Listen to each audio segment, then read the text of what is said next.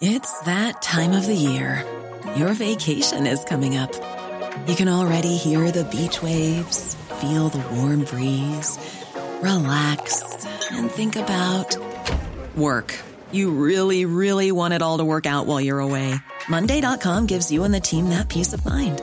When all work is on one platform and everyone's in sync, things just flow wherever you are. Tap the banner to go to Monday.com.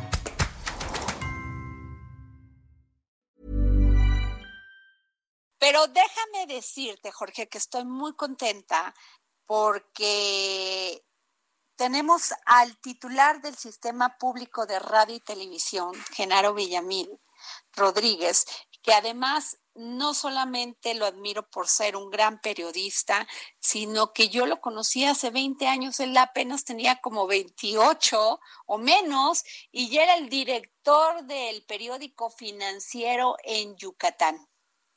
Entonces, esto les habla de no solamente del profesionalismo, del ímpetu, de la pasión de Genaro Villamil por este, pues esta, este, esta profesión que a veces no es fácil, a veces es compleja, a veces es complicada, pero que ahora está haciendo un gran trabajo en el sistema público de radio y televisión, el SPR. Muy buenas tardes, Genaro.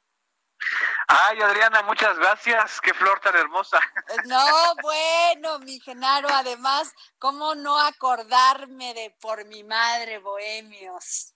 Así es, así es que falta nos hace, ¿no? Eh, Uy, así es. Pero además tú que eres, no solamente eres un gran periodista, un periodista agudo, bien informado, sino además, pues has tenido la oportunidad de conocer a todos estos personajes. Mira, la verdad es que tuve la fortuna de tener buenos tutores eh, profesionales y, e intelectuales. Yo creo que el primer gran tutor, que es un amigo mutuo, Alejandro Ramos. Ah, claro. Eh, quizá fue uno de los que me formó en, la, en el oficio periodístico. Y evidentemente Carlos Monsiváis, con quien trabajé la columna por mi madre Bohemios más de 11 años. Y evidentemente don Julio Scherer, trabajé con él en la revista Proceso. Y bueno, de una u otra manera, todo ese bagaje te, te permite enfrentar los desafíos como el actual, ¿no? De, de, de, levantar un sistema público de radio y televisión. Así es, pero ha sido un gran, una gran apuesta, Genaro, porque eh, lo que vemos del, del, sistema público, no solamente de todo lo que tienes como el canal 14 TV, el, altavoz radio, y, y, en estos momentos de reclusión, qué importante ver buenos contenidos. Y eso es lo que está ofreciendo el SPR en estos momentos. Platícanos más de ello. Bueno, yo creo que la, la, el objetivo de un sistema público es darle acceso a la población, a las audiencias, a contenidos no solamente que entretengan, sino que informen y que también eh, generen eh, debate y, y, que contrarresten, pues, un estado de ánimo, la verdad, bastante eh, lleno de paranoia, de miedo. Y creo que la función de un sistema público es contrarrestar esa paranoia y ese miedo sin descuidar a las personas, ¿no? Y creo que dices, bien, ahí está eh, los contenidos en el canal 14, está Altavoz Radio, un proyecto de televisión por internet. A las 6 de la tarde estoy transmitiendo todos los días un programita en Facebook, YouTube y Periscope que se llama La vida en tiempos de coronavirus, porque creo que hay que relatar no el miedo en tiempos de coronavirus, sino la vida, ¿no?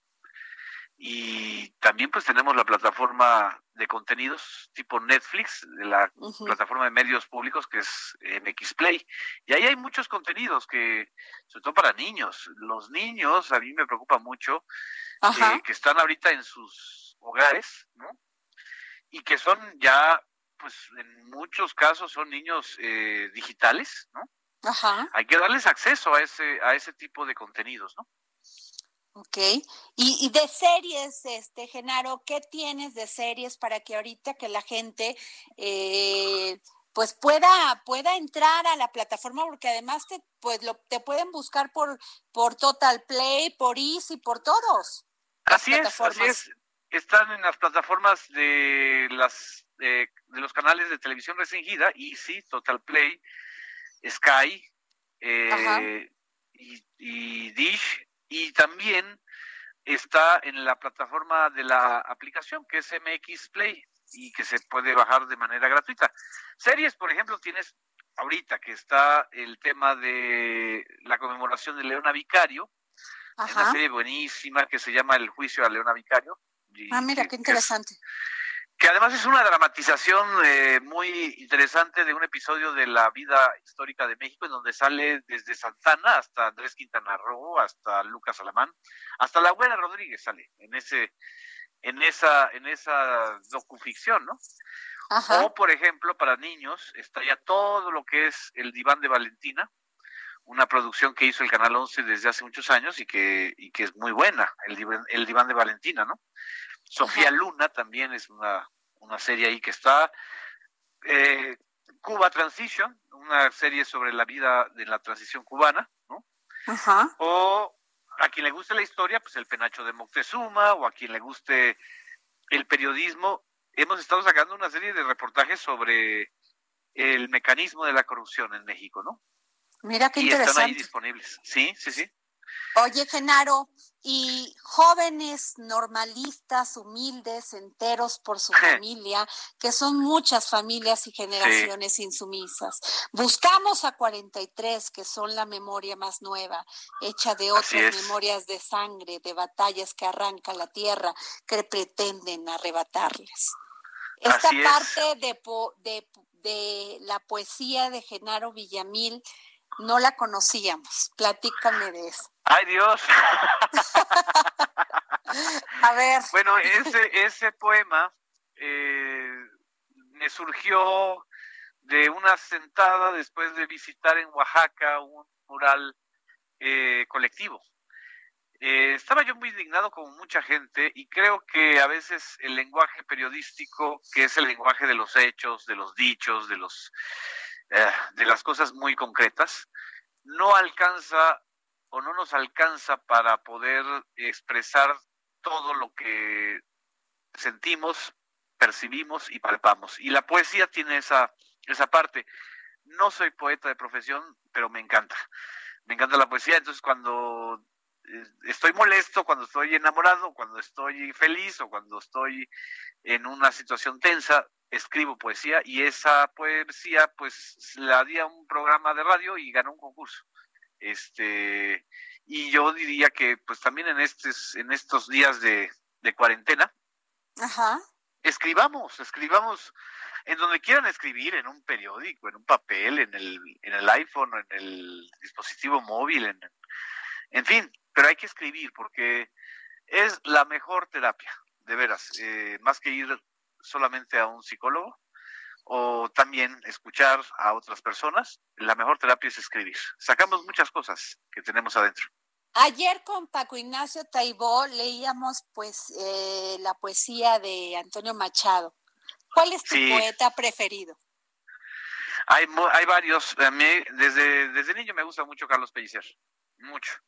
Desde que en un libro de primaria ahí vi unas, unas poesías que eran pues de esa, de esa parte muy lúdica y esos, esos sonetos de Horas de Junio de, Carlos Pellicer me encantan, ¿no?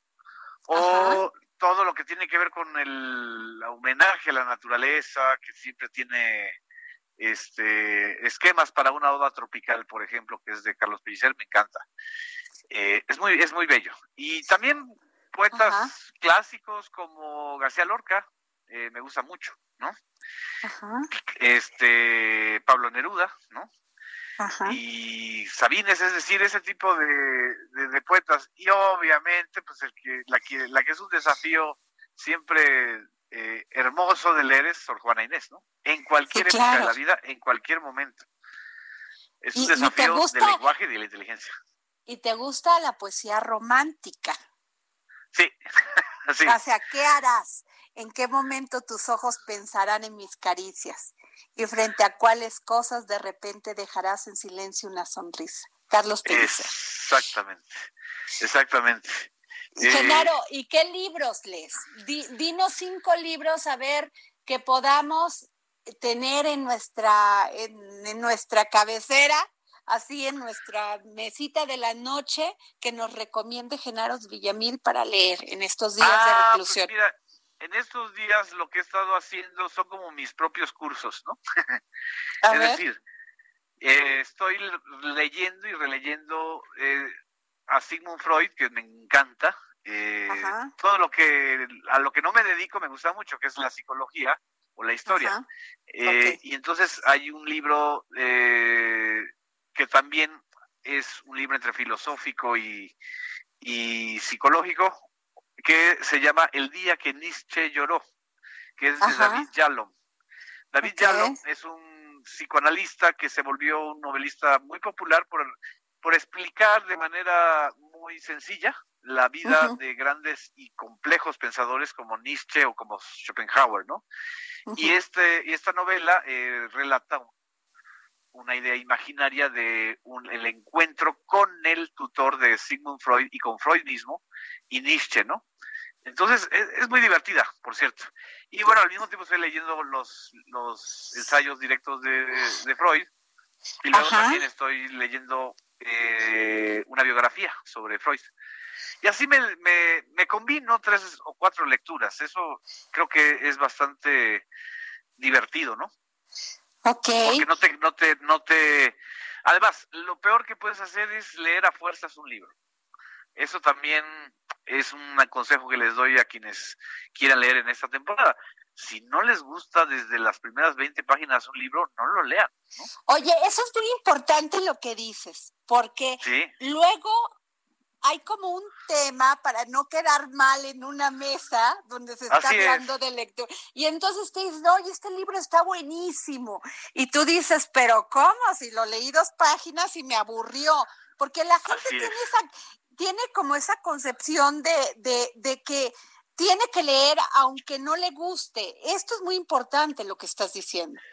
Claro, no, la, la, lectura es un gozo, no es una obligación. Es como las series, es decir, Exacto. si tú empiezas a ver una serie que no te gusta desde el principio, pues para qué le sigues, ¿no? No, no, no es algo eh, a fuerzas, ¿no? Sí. Y un libro es eso, ¿no? Y, claro. Y los libros, las novelas, los ensayos tienen esa parte. Hay muchos autores mexicanos que ahorita estoy releyendo, que son mis pendientes, que son muy buenos. Rafael F. Muñoz, al que yo no lo había leído esta novelita Vámonos con Pancho Villa.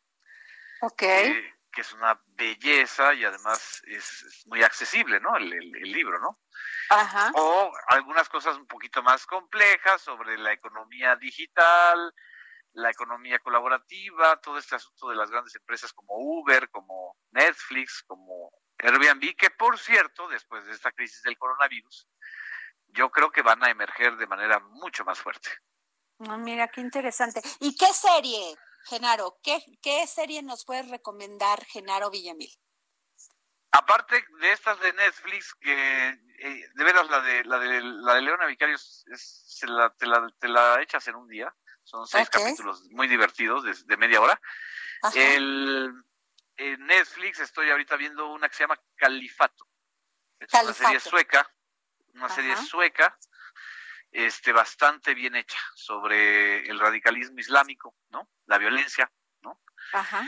Y he estado intentando eh, empezar una serie que se llama El Hoyo, y es lo que te Ay, no, pude, Genaro, no pude, no pude, no pude, nada más 15 minutos y ya no pude seguir seguir viéndola. Es que imagínate ver el hoyo si estás encerrado. No, no, no, no, no pude. peor. no pude, está buenísima, pero ya no pude. Hay algo que tengo que, voy a leer a Freud, te lo juro, porque nomás no pude. No, no, no, no, no, es lo que te digo, si no te, si no te engancha desde un inicio, no tienes por qué a Perdón, tan sabrosa que está su conversación, maestro Genaro Villamil, Adriana Delgado, pero nos tenemos que ir. Nos tenemos que bueno, Genaro, por favor, danos la oportunidad de seguir llamándote para que nos sigas recomendando qué leer, qué ver y qué oír. Claro que sí, ya hasta qué comer y qué cocinarlo. Ah, así es. Por favor, te tuvimos en la línea a Genaro Villamil, director, bueno, del Sistema Público de Radiodifusión del Estado mexicano. Gracias, Genaro Villamil. Ever catch yourself eating the same flavorless dinner three days in a row? Dreaming of something better? Well, HelloFresh is your guilt-free dream come true, baby. It's me, Kiki Palmer. Let's wake up those taste buds with hot, juicy pecan-crusted chicken or garlic butter shrimp scampi. Mm. Hello Fresh. Stop dreaming of all the delicious possibilities and dig in at HelloFresh.com.